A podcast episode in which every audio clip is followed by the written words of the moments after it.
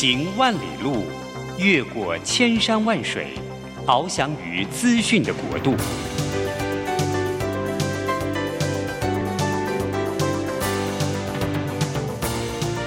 以全方位的视野，飞向更高更远的目标。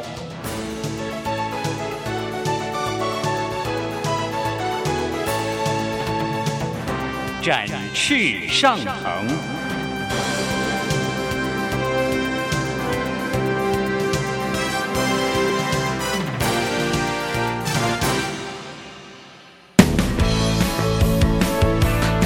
这充满挑战的商业环境中，唯有洞察人性需求，才能掌握市场趋势和议题。品牌行销，消费生活，让王福凯和您一起侃侃而谈。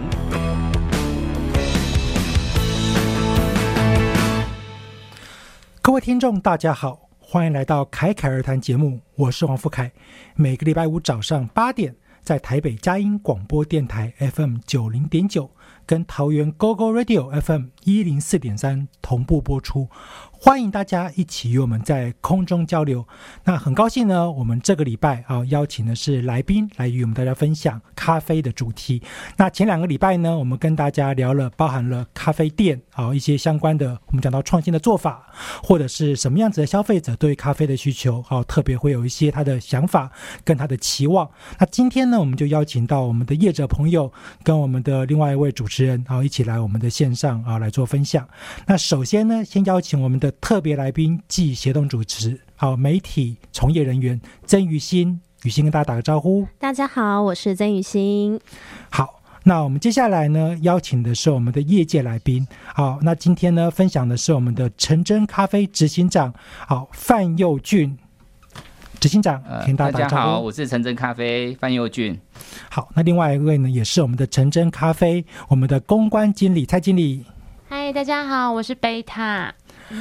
好。那当然呢，今天好，就是我从业者的角度啊，跟我们另外一位媒体的朋友的角度，好，我们今天来聊一聊。好，那在咖啡产业当中呢，实际上业者怎么样的去看待，可能在未来当中这种所谓的创新，或者是一些在经营上面呢，有什么样的一些可能碰到的问题？那首先呢，当然啊，我先想来问一下我们的这个陈真咖啡的执行长，好，那我们的这个范执行长，那当时的时候，那我们都知道说，哎，王董呢，这个成立了陈真咖啡嘛。那您后来呢，也担任了这样的一个所谓的专业经理人的角色，可不可以请你分享一下，就是为什么你会想进到这家公司，或者是哎，你从王董身上有没有看到什么样的一个这个品牌的理想？对，好。OK，那我跟王董事长的结缘还蛮深的，然后因为其实我大概在零二年那时候加入王品集团，然后那时候的王董事长就是我的总经理这样子，哦，然后到了大概呃二零一五年那个时候，我面临到了一个。呃，转职的念头，然后因为其实呃，王品集团的创办人就是戴董那边，还有我们现在的王董事长，其实都有在呃不同的场合里面跟我们分享过，人生职场的过程当中，大概会有三个阶段呐。第一个是这个职业的这个阶段，然后第二个是事业的阶段，然后第三个阶段可能就会进入到置业。哦，那其实那个时候的年纪大概是三十五、三十六岁吧。我大概已经进入职场一段时间了啦，哦，那不过我也算是蛮早进入职场的，因为我大概十五六岁就进入职场了，所以社会化的比较早一点点。哦，因为十五六岁就出来外面打工了这样子，哦，所以大概也面临到了说，哎，是不是要再转到事业这件事情？的的想法了，这样子，然后，呃，刚好王董也面临到了，他有在重新思考他的未来的呃职业的第二个阶段，我就是到的他到了他的置业的那个阶段的了。哦，所以其实我那时候大概呃也跟随着戴董跟王董的脚步，大概是二零一五年就离开了王品集团这样子。那当然在过程当中，呃，我跟王董一直都有互动啦，因为毕竟是老长官吼，所以他离开了呃钱东家，那其实我们都彼此都还有一些互动跟联系。那他也有跟我分享说他在做的一些事情这样子。那其实。呃，在这个过程当中，他也有曾经在我印象当中，是在我刚担任呃比较基层的主管的时候，他有跟我们分享过，他未来可能在五十五岁、五十六岁，他想要去从事他的置业，可能跟公益有相关。哦，其实那个大概是。哦，那个时间点大概已经十十五六年了哦，因为我大概是零六年、零五年那时候担任到基层的店主管，然后他跟我们互动这件事情的时候，我大概二十六岁，所以他大概是现在我这个年纪的，大概是四十五岁的这个年纪，他就已经有预告说他五十五岁或五十六岁想要做跟公益有相关的这一件事情这样子。那其实我们当下听下去也不以为意啊，就是觉得说，哎，这个我们的呃这个长官跟我们分。分享一些他的志向这样子啊，所以诶，没想到说过了十几年，的确去实现了这一件事情哦，所以他呃退休了以后，在王平退休了以后，他就呃起心动念想要回馈社会，然后想要去做公益这件事情，的确就从这样子呃去进行了这样子哦。那他其实，在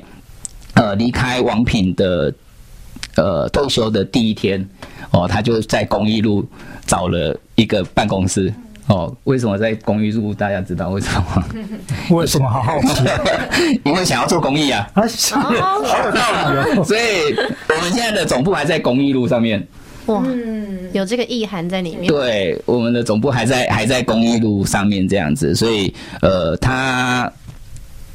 第一天哈转呃退休后的第一天就在公益路的办公室，呃，就是我们现在的总部。哦，有找了一个点这样子，然后才开始规划说，呃，他呃接下来的人生的置业这样子。哦，当然在这个过程当中，呃，我们一开始只有在线上，哦，线上贩卖这个耳挂包跟这个我们的咖啡豆。哦，就是精品的挂包跟咖啡豆，那的确在这个呃贩售的这个过程中，我发现到说，哎，其实还是需要有实体的店铺来做一个搭配，哦，比较容易让这个品牌让社会大众知道了。哦，虽然说一开始我们的确呃也有希望说让消费者能够先从呃我们的产品线哦去。认识我们，可是其实我们的产品线那时候是比较单一的，因为其实就是咖啡豆跟鹅挂包嘛，吼，所以其实是丰富性比较没有那么足够，所以在拓展市场过程当中的确有面临到一些瓶颈呢，哦，所以到了大概在二零一六年，那我也离开王品大概一年多的时间，那其实那个过程当中我一直在思索，到底自己想要从事哪一件事情这样子，那其实我也有在这个过程当中也有呃接触到。蛮特别的，这个蛮特别的一个产业啦，吼，就是跟环环境保护有一些相关联的哦啊。可是，在当然，呃，我不知道大家有没有听过鱼菜共生这这一个这个这个产业哦啊。只是在这个过程当中，我当然也有去研究，然后也有去呃涉猎说，哎，这个鱼菜共生它需要。怎么样去运作成一个商业模组？后来其实我有发现说，哎，它其实很难，要变成一个商业模组，理念很好啦，可是要变成一个商业模组，它的难度非常的高。哦，那个大概已经六七年前的，二一六年那时候的事啊，刚好那时候王董来找我，就说他想要来开一家实体店，然后他在做社会企业这件事。其实那时候我对社会企业也懵懵懂懂，可是我我希望说我未来就是，呃，我说。他们两个有跟我分享过，职职场有三个阶段嘛，职业、事业跟置业。我也希望说我能够进入到事业，那如果刚好能够跟置业也有相关联，那当然是最好。因为其实呃，在王品的那个过程当中，职业跟事业某种程度已经有所链接了，因为我们蛮早期就加入王品集团的，所以某种程度我们是有一定的股权的，所以也是老板呐。然后所以说，呃。那时候的职业跟事业是有连接在一起的，可是下一个阶段，我也希望自己能够有呃自己的事业哦，啊，当然能够加上一点点置业回馈事业，那会那当然是最好哦。所以当王董跟我提到这个想法的时候，当然我们也不加思索了，因为自己的老长官嘛，吼，所以一口就答应了，说，哎，要开实体店，要开纯真咖啡这样子哦，因为呃，这也是王董在呃想要回馈社会。想出来的一个商业模组这样子，所以呃，过程大概是这样，然后就是说王董的一个邀约，然后我们也也非常认同他的理念，而且跟这样子的一个呃长者，我们也互动很长的一段时间的，所以很放心的可以跟随着他的脚步哦去发展自己的事业跟事业这样子。是，好，那听起来在执行长的这个整个发展的理念跟过程当中，听起来虽然有挑战，好，但是挑战似乎不是这么的严重，好像都很容易被克服嘛。那这时候呢，我就想好奇了，哈，那今天难得这个，哎，两位这个一起前来嘛，那这个蔡经理。刚这个执行长讲到，感觉起来这个一路啊，不要说一帆风顺了，但是都是克服了很多的难关，但是都一直都能够达到目标。那您自己呢？你自己怎么看？就是碰到的有没有一些比较重大的挑战或困难？嗯，其实我加入陈真也是因为执行长跟董事长，对，因为其实。我早期也是在王品担任一个小小的店经理，对，只是在那个过程当中，确实也面临到我觉得呃学习成长的困境，对，因为其实呃当执行长跟我说他出来创业的时候，我那时候还在念 EMBA，我还在念硕士班，然后当下还是在写论文的阶段，就是想说那呃等我完整毕业之后一起加入，但是那时候我真的想很多，因为创业真的。不是开玩笑的事情，然后因为之前的集团其实它是对我来说是一个舒适圈呐，对，但跳脱舒适圈的过程，我必须思考，第一个我投入了时间，然后在我要我的职能足不足够去参与创业的团队，或是我的心态有没有准备好，我觉得这个是我自己在成长过程给自己蛮大的。考验跟真的突破舒适圈要去创业的时候的思考点，对。但是出来创业之后，从可能营运的主管转任品牌的主管的过程，对，其实是很辛苦的，对。因为从营运端要跳品牌，那是就像老师可能呃。呃，您的一路上都是担任行销的主管，但是我是从营运的角度转到品牌的角度去思考，跟想办法让自己在这个领域上面成熟，对，并且可能还要掌握一个品牌的发展。其实这个对我来说是转职的过程当中一个蛮重大的考验，对，嗯，好，那。让听到这么的精彩丰富的一个分享哦，相信等一下呢，大家一定很期待。好，那当然，不论是从哪一个面向当中呢，其实事实上，咖啡产业的发展在现在这个时代，还有就在台湾，其实还是非常的蓬勃。但是如果今天不同的企业或不同的品牌，也有不同的一个经营角度来满足消费者。好，那一样的呢，我们稍微休息一下，听个音乐，等一下再回来。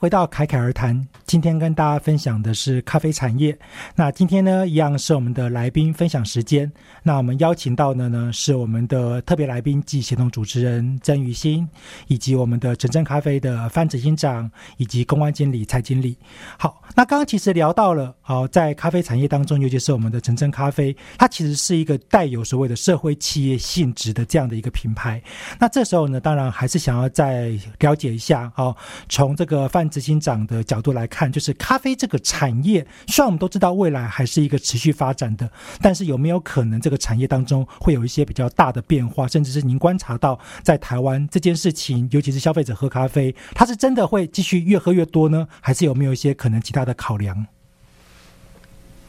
好，那其实咖啡这个产业的确是呃竞争相当激烈的一个业态。哦，当然餐饮业就是蛮竞争的，然后和尤其是咖啡这个业态了。哦，那当然如果说以消费者的角度在看。呃，咖啡这个产业其实它还是有未来的一个成长性。虽然说现在大家几乎已经习惯说人手一杯，早上要一定要一杯，然后不过呃，就我们的一个。经验值跟我们收集到的一些资讯，其实台湾还有成长的这些可能性，那不会到了饱和了哦，也没有任何的成长空间的。那这是我们有相关的一些研究所得来的一些资讯，这样子哦，所以我们也还蛮看好这个产业能够持续的蓬勃发展的。因为其实我们跟欧美的这个距离还有一段啊，哦，这个我觉得是我们这个产产业可以再持续发挥的一个地方，这样子，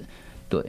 是，那这个我们的于心，刚刚看到你在来录音的时候呢，没有咖啡就焦虑了。那你自己 平常到底一天喝几杯咖啡？我我之前其实以前是不太喝咖啡，就不知道为什么不知不觉就养成这习惯。我每天没有拿铁，我就会觉得很痛苦，就是一定要喝个咖啡，我觉得我才活过来的这种感觉，它是我生命的泉源。哦，像我自己一天大概要喝三到四杯。好像今天晚上的呢，就因为没办法去买，所以我现在也处于一种咖啡焦虑，有没有？看得出来。那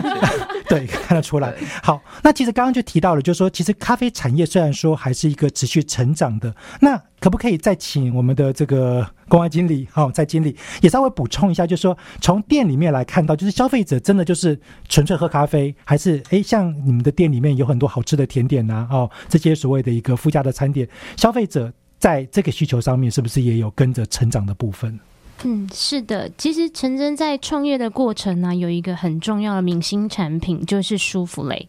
对，那呃，舒芙蕾它其实我们的舒芙蕾跟大家的不一样哦。对我们舒芙蕾制作有很繁琐，蛋黄、蛋白要分开，日本紫外面粉，然后还有意大利进口的 cheese，然后同仁他要不断的练习才能够有。七公分这个高度，端端疗愈的舒芙蕾。那很重要的是，咖啡如果没有配甜点，对现在消费者来说，其实就太单一了。那这个甜点呢，又让客人觉得有视觉好拍，而且吃的也会很舒服，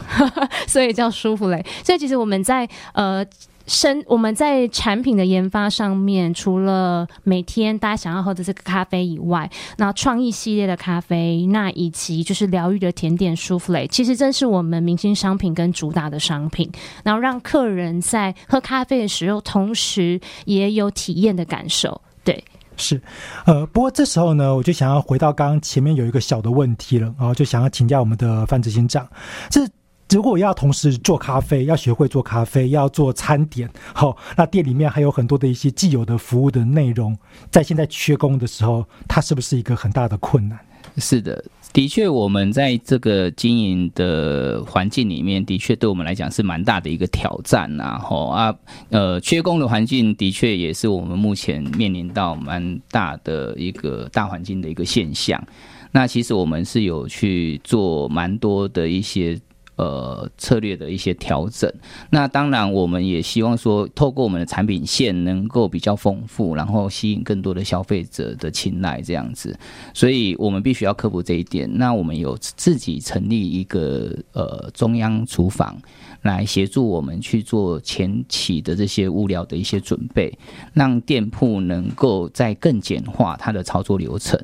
哦，那在缺工的这个过程当中，其实从我们创业开始到目前为止，其实我们已经呃充分的节约了店铺大概有百分之二十以上的一个人力的需求。其实也是我们在这一次面临缺工的过程当中，能够很快速的反映大环境所呃这个产生的变化。哦，所以这个中央厨房，我觉得也。可能是我们目前蛮重要的一个策略的一个环节，就是在面临缺工，可是我们又要很大量的人力去制作这些餐点哦，因为呃餐点的确呃操作复杂度是比较高的，咖啡它的操作复杂度呃它是比较轻单纯的哦，所以这个是呃我觉得我们目前面临到的状况，然后我们去做的策略上面的一些规划跟调整，对。好。那刚刚其实呢，我们就听到了哦，在这个中央厨房的部分呢，其实可以开始更简化了。我们看到店内人员的一些这个作业流程。那但是其实真正的关键还是在于消费者哦，他可能对于喝咖啡配甜点，尤其是现做的甜点，非常的感兴趣。那这时候呢，想要先请我们的执行长好分享一下，就说您自己的观察当中，现在会到这个城镇咖啡里面来消费的这些消费者，好有没有例如说看到他是什么样的一个年龄啊，或者是什么样的？职业就是他的一个消费者轮廓，大概是一个什么样子的特色？了解，呃，我们目前的消费者的特色啊，会因为商圈属性的不同，而有不同的面貌。可是，当然我们有一个固定的呃消费族群，那个是在每一个商圈都能够看得到的。它是呃年纪稍长，然后有品味。然后消费力也是比较高，这样子的一个消费族群，是在每一个商圈都能够看到的一个消费者的样貌啊。当然，每一个消费呃每一个商圈的消费属性的确不太一样。譬如说，像在我们的台中的创始店神迹店那边，因为它是一个文创园区，的确它的消费年龄层就会比较年轻一些些。因为文青宫网红年纪会稍微轻一些。那可是譬如说我们在贝拉米塔店。哦，我们也有一家门店，那那边的消费族群的确就是呃，我们所谓的贵妇会比较多一些些哈，或者是在搜狗复兴店，这个贵妇也会稍微多一些些。哦，所以呃，应该是说跟我们的商圈的选择会有影响，可是我们品牌的调性也很容易吸引到一些呃有品味然后高消费力的这个女性的这个消费者，女性的消费者大概占我们的比例大概有八成左右。对，大概是这样子的一个比例。好，那其实这个我也稍微分享一下，因为刚好前一阵子嘛，然后我到天母去，然后就发现说，哎，这个刚好你们也有一家店在天母，就说，哎，里面真的就是贵妇 哈，很多贵妇。那可是对比起来，例如说像永康商圈，就是虽然贵妇比例也还是有，但是好像这个学生或者是观光客的比例稍微高一点。那这时候我就想要这个询问蔡经理了啊，看到我们的这个雨欣主持人，从你的角度来看，你觉得他是不是你们的关键客群？是不是你的这个主要沟通的对对象。老师，这个问题实在问的太好了。雨欣就坐在我的前面，大家观众看不到他，但是呢，雨欣就是我们的 T A 哦，就是呃，其实，在轻熟女这个阶段，然后呃，甚至说是能够有一定的消费族群。其实永康商圈它虽然说是观光商圈，但是我们消费者的那样子的属性，其实也是女性居多，而且是很多年轻的轻熟女来这边一起聊天用餐，那可能会从从午餐的时段开始，然后喝个咖啡，吃个午餐，彩虹饭，我们的也是招牌的餐点，对，健康营养均衡的红曲藜麦姜黄啊，这样子，对，然后搭配层层堆叠，然后还有这个健康的这个蔬菜，然后下午茶的呢，它就是可以吃个舒芙蕾，对，甚至我们有诶符合这样年轻熟女单人套餐的加购的设定，对，所以其实是可以符合这一群。美丽的轻熟女的 搭配的这个套餐的选择，这样子，嗯，可不可以问一个问题？轻熟女是偏轻还是偏熟？嗯，偏偏轻。但其实也也跟各位听众分享一下，其实陈真的 TA 呢，其实就是有那么一点点，就是这个 range 也是有三十五到六十岁的这个 range，对，所以我们一定是偏轻的那一群啦。听这个声音应该就知道了，对。三十五、三十五到六十岁，就是也是其中一个 range，所以对对对，年轻再年轻一点的学生，二十岁，十八到就是有经济有有一点就是经济能力的，十八到三十三十多，这都还是。一样算是你们的 TA，呃，其实也算是，因为其实我们有一些产品系列是有创意的考量在里面。其实到一定的年龄之后，你每天的那一杯咖啡可能就是美式或拿铁，对。但是其实我们有创意系列，就是那些创意系列它是有咖啡结合一些调饮，然后甚至有一些咖啡跟酒的结合，对。然后甚至还有一些视觉的感受，比方说像冒烟啊，或是台北限定的花样闺蜜，它有整多玫瑰。花在上面，然后你打开掀开的时候还有玫瑰的香气，然后画面感的话是有整个那个喷烟的感觉。对，其实年轻人他也会喜欢这种视觉感的产品。对。嗯，而且好像有注意到你们常常会有那个店家的限定款。哦，对，像那个贝拉维塔就有一些真的很贵妇龙虾彩虹饭，是的，龙虾。虽然说就是要健康、均衡、营养，然后当然要符合这个体验能够消费的这样子的一个价格带，但是很关键的点就是那个商圈他喜欢的产品，他可能要的是波士顿龙虾，他可能要的是呃大海虾之类的，那所以我们在每一个城市，或是说每一个地区的限定，包含咖啡饮品，我们就会找当地当当季当令的水果，对，去做这样咖啡跟就是当地水果的结合。像我们的水果美式系列，然后北中南也都有不一样的限定，然后提供给消费者。虽然是台湾目前啦，就是成真有大概是十四家的规模，但是其实我们。连而不锁，就是有很多地区的限定，也很希望观众朋友可以来搜集一下我们的限定咖啡。嗯，那哎，因为我最近观察到永康商圈还蛮多外国客的回流，不知道里面的客群是不是有很多不同，就是外国面孔在里面哦。对，其实呃，在 COVID 之后，我觉得这一段时间其实餐饮业已经慢慢复苏了。对，所以其实观光业也应该是也是慢慢复，不论是国内旅游或是国外旅游。那很多观光业者，包含我们自己在马来西亚，就是吉隆坡，我们有开了一家就是咖啡，也是成真有这样子的店型。我们也是台湾跟海外一起做联合的行销活动，把呃台湾的成真咖啡介绍。给就是马来西亚这边的市场，然后也把马来西亚这边市场的就是观光旅游业结合在一起，然后我们也介绍台湾地区的一些商圈，类似像永康街、西门町，然后还有信义区的这些商圈，我们也提供海外的这个旅游的游客的一些优惠活动跟这些 coupon 券，然后发给旅行旅行社，然后让他们可以分享给就是海外的旅客。所以其实，在这些观光商圈已经看到蛮。多这样子不同的面孔，对啊，而且包含我们的菜单，因为要走国际化嘛，所以日韩呐、英文呐，其实我们都准备好在这些商圈里面提供给消费者做选择。嗯，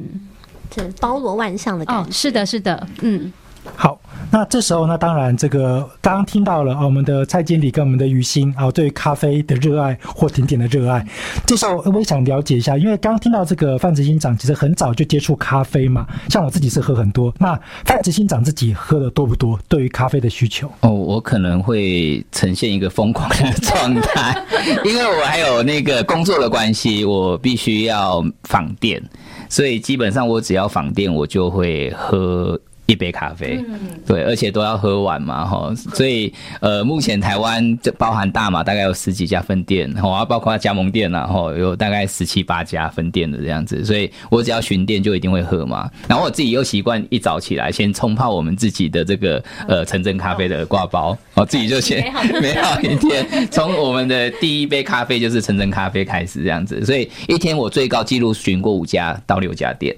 所以每一家店都喝嘛，然后自己早上一杯，所以大概就是最高可以喝到七到八杯这样子。对，所以可能跟一般人不太能够相比。对，因为我有这个工作上面的需求啦。那某一种程度是幸福的啦。对对对，没错有执。行长都喝黑咖啡吗？哎、对我都是喝黑咖啡比较多，不然就是拿铁，因为这跟呃某种程度，我希望跟消费者更有链接，因为其实这两个品相也是我们消费者喝最多的。那其实现在的确有第四波的咖啡浪潮是精品咖啡这一这一这一这一波啦。哈。那当然我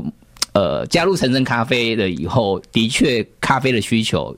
更大。当然，在加入之前就有喝咖啡的习惯了，可是加入之后更是。然后加入橙真咖啡，又更接触了精品咖啡。其实我已经慢慢有一点已经比较偏向精品咖啡的这样子的一个需求了。可是我必须要更贴近消费者的样貌，所以我还是要很习惯的喝美式跟拿铁。对，这还是最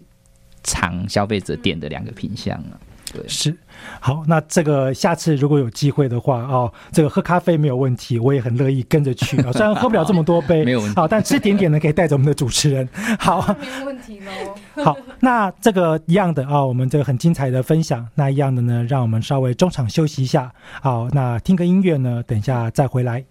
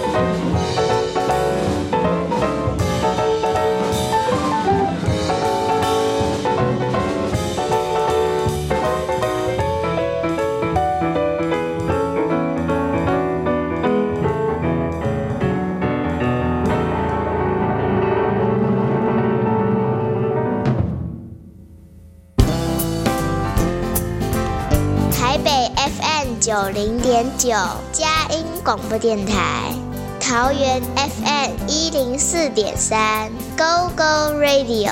宜兰 FM 九零点三，Love Radio。这里是佳音 Love 联播网，精彩节目，欢迎继续收听。回到侃侃而谈。今天跟大家分享的是咖啡相关主题。好，那今天一样的请到的呢是我们的特别来宾，暨协同主持人郑玉欣，以及我们的两位啊优秀的业界的品牌经营者，一位是陈真咖啡的执行长，好，另外一位呢是我们的公关经理，我们的范执行长以及蔡公关经理。好，那接下来呢，那一样的要请到我们的于欣。好，那当然想要来问一下我们的听众朋友们，更想知道，到底在这么一个成功的品牌以及在市场当中很有竞争力的这样的一个环境里面，如何的能够继续脱颖而出？想要，因为其实刚刚听到那个纯真咖啡里面很多很多的样貌，很多的品相，就是。不止咖啡，然后其实还有一些可能有酒精的饮品，甚至就是甜点，然后连这个咸食都非常有创意，还做成彩虹饭。那因为一般呃，一般就是可能业者通常自己也会去探店嘛，或者是会去呃揣摩一下消费者的心态，会就是去想说他们是喜欢什么样子的。不少想请教一下执行长，自己本身是一位怎么样的消费者？您自己去外面呃去用餐或咖啡厅的时候，也会注意到这一些项目吗？嗯，这个已经养成了我们的生活形态了，也是反射动作了。其实我们也很常去不同的咖啡馆啊，然后呃，当然呃，咖啡也是我们的工作嘛，所以说在。呃，去到不同的咖啡馆的过程当中，我们当然会先呃喝咖啡哦，然后看看他们的产品设计，然后又包括他们的装潢风格，甚至到服务啊，整体的气氛哦，这个我们都会去体验。然后好的地方，我们当然也会去吸收。然后当然我们也会观察到一些机会点，然后再回来反思我们自己有没有一些没有做好的一些地方。所以的确，这个是我们的一些生活形态啊。哦，那也是我们的一个生活习惯的。哦，那呃，这样子的一个，我我觉得从事这个产业是很幸福的，因为其实就是可以到处去吃吃喝喝嘛，哈，然后又当做是工作，就是有一点点假假公济私啊，哈，其实是这样。那其实如果不是疫情的关系啊，我们团队也都会呃四处去考察。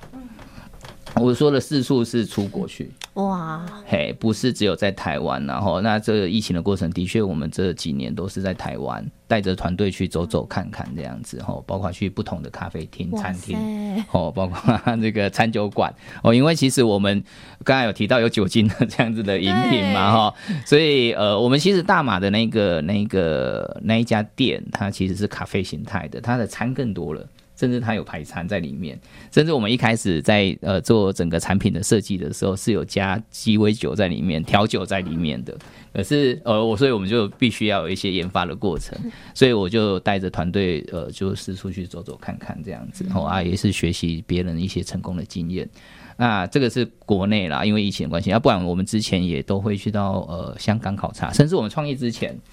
我们也有去到东京。太羡慕了。其实，舒服的人还有缺人吗？准备跳槽了吗？没有，没有，没有，没有。对啊，其实这个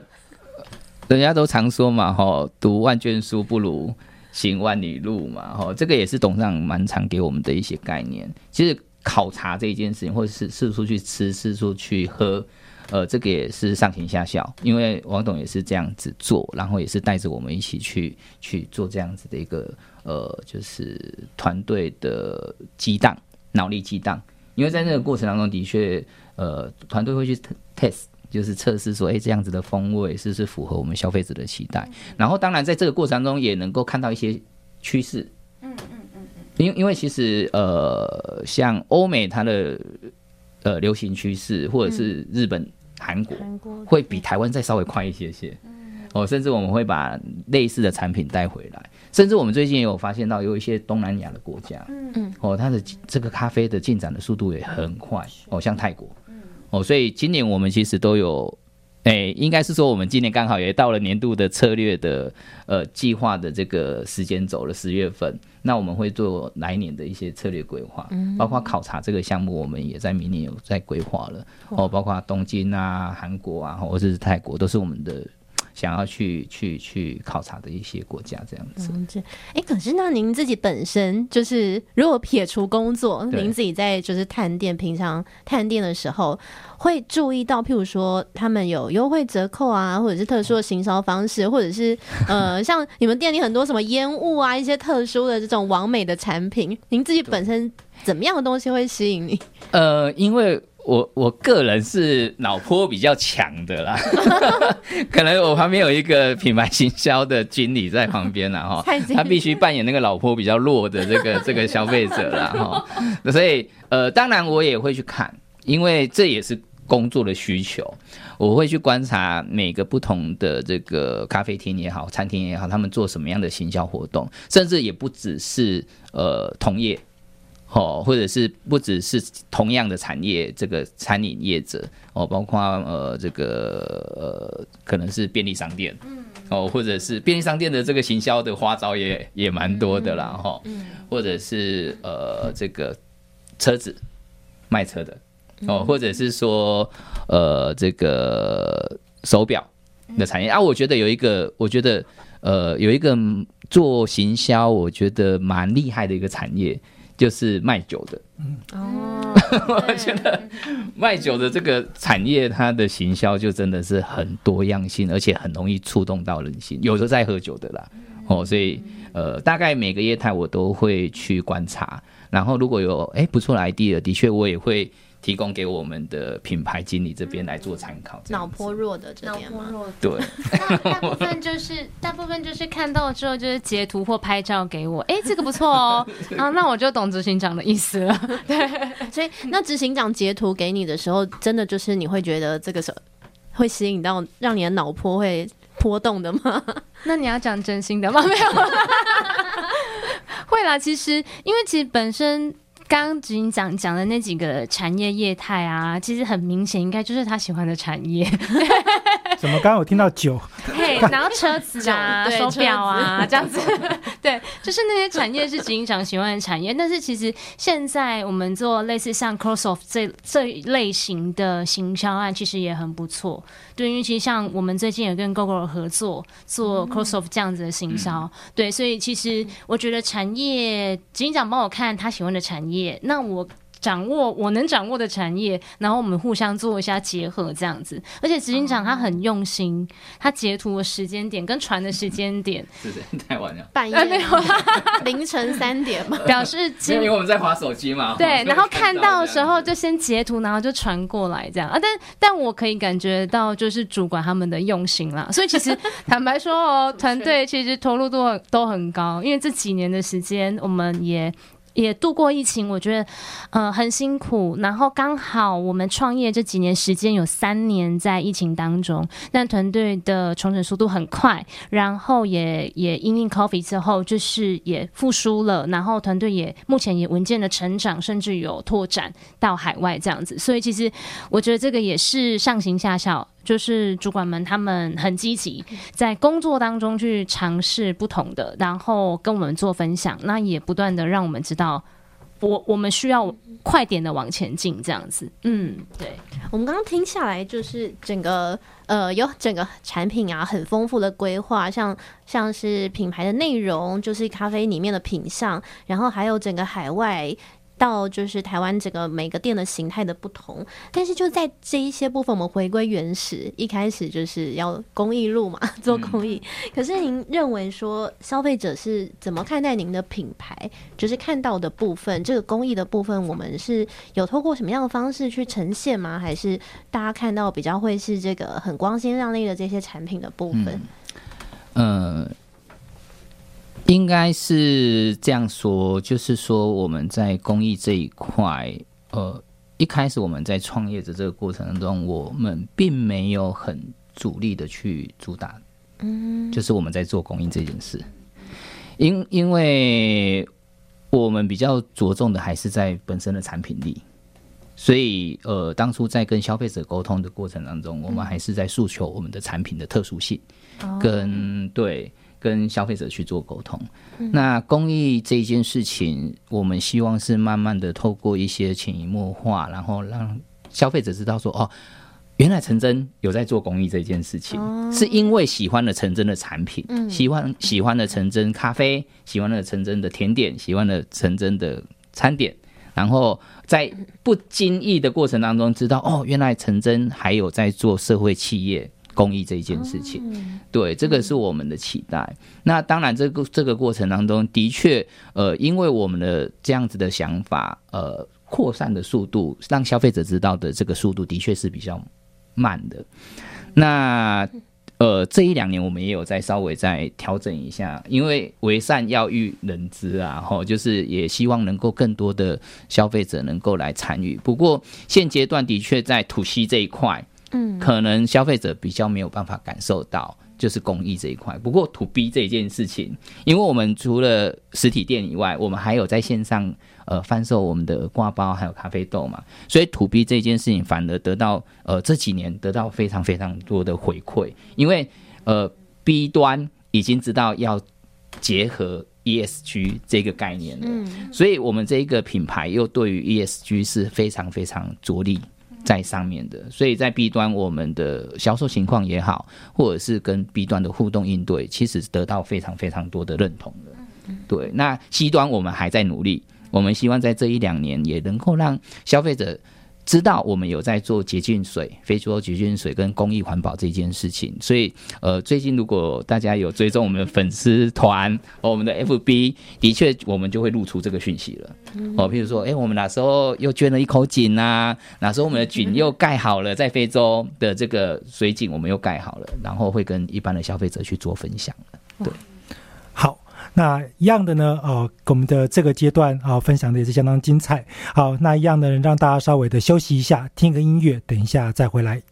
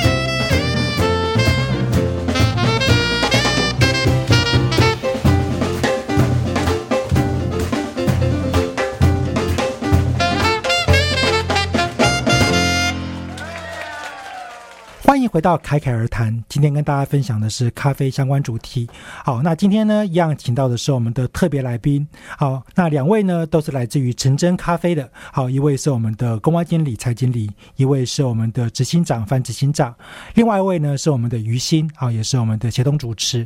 那等一下呢，我们还是要继续的，好，针对这个品牌未来的发展，好，来稍微跟大家分享一下。那从品牌的两位专业人士的角度，怎么去看待可能从产业面向或消费者面向，甚至创新的面向，好来应应这个市场。刚刚前面我们只是听到了很多很精彩的，就是关于品牌里面的呃，关于产品啊，或者是跟不同分店所做的不同的方式，不同不同的呈现方式。但是这么好的内容，我们会想要怎么样的让大家去看到？不知道对于未来品牌的行销方式有没有什么样的规划跟想法？嗯，好，那呃。现在我们的业态的确是高度竞争的一个业态啊。那早期我们在从事餐饮产业的时候，可能我们只要需要做到说好吃，然后好喝，服务有到位，基本上生意就源源不绝而来。可是现在这么高度竞争，的确行销这一个呃品牌行销这一个专业，是我们必须要非常非常重视。就是说，怎么样让消费者知道我们，然后看到我们，甚至最后要记住我们嘛？这其实是我们现在在经营这个业态很重要的一个关键，所以这个我也不断的在跟贝塔在探讨这件事啦。哦，所以那看到我们知道我们记住我们这些事情，我们大概分几个面向啦。大概呃自媒体的行销，这是现在的趋势啊。因为每个品牌一定都在做这些事，我们自己每一家店都有自己的小编，甚至被他自己都是小编呢。哇，好辛苦哦！对，好辛苦啊！对啊，哈，从这个哈这个品牌的这个，包括整个这个设计的元素啊等等啊，哈，然后做到呃品牌小小编，哈，然后还有整个品牌的大策略的一些规划，都是贝塔这边来担任的。那自媒体这一块，包括 FB 啊这些。I G 啊，哈，甚至抖音啊，我们还没有这个这个这些哈小红书啊，哈，这些的确我们都要慢慢的去去有有有琢磨这样子尝试哦。那这是一块，那另外一块是呃，之前我们在做餐饮产业的过程当中，呃，比较少去接触，不过这几年已经呃，也是大家都知道的，就是在网红哦，或者哎，或者是 K O L K O C。嗯，这一块的确，我们呃早期在我们创业的过程中，的确也透过这两个角色，帮陈真咖啡很在短时间呃曝光了这个声量啊。当然不是我们刻意去邀约，是因为我们的产品具有特色，甚至我们的。甚至我们的建筑物选择是很有特殊性的，所以这些 KOL、KOC 愿意主动自发性的，对，就是主动来做做互动这样子，然后帮我们做宣传。那这是另外一块宣传的一些方式，这样子。当然，你要必须要透过你的产品的特殊性，跟你物件的特殊性去吸引这些 KOL、KOC 主动来。那另外一块就是会员行销了啊。哦，这就是黏着住的问问题了。对，所以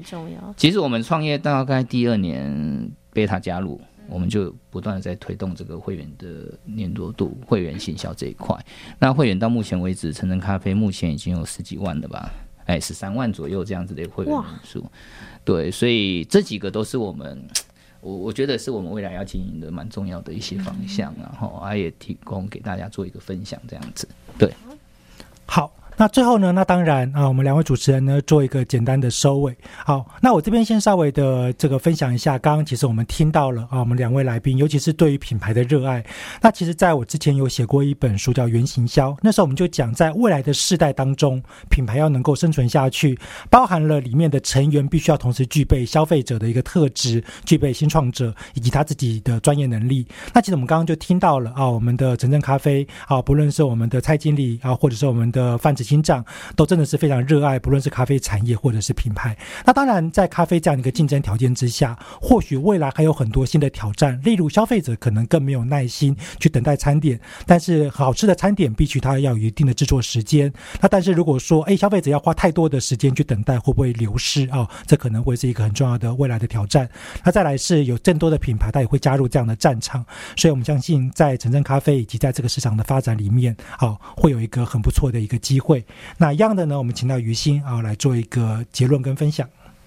因为刚刚其实前面听到很多，就是呃，晨晨咖啡里面除了咖啡，然后在对甜点，然后还有餐点上面都非常的用心。但是刚刚就是像前面我也好奇的问到说，既然我们做了这么多 ESG，就是这么多善的循环，帮助非洲净水啊，还有捐井的这一些，可是我觉得有我觉得很讶异，我自己很讶异的一点是，原来一开始就并没有要让消费者。从这个角度去推广，而是让消费者从产品，然后喜欢品牌，再慢慢的知道这些事情。其实我觉得这个是一个我蛮欣赏的地方，因为就是不是以情勒的方式说 去告诉消费者说，哎，我现在在做善事哦，所以你要来消费，然后你才可以帮助到别人。其实是让消费者自发性喜欢品牌，再把这件事情推广上去。呃，这是让我觉得还蛮佩服的地方。好，那接下来呢，我们就请我们的范执行长哦，跟我们的蔡经理各用一句话来跟我们的听众朋友们分享哦，在未来的品牌的经营之道。好，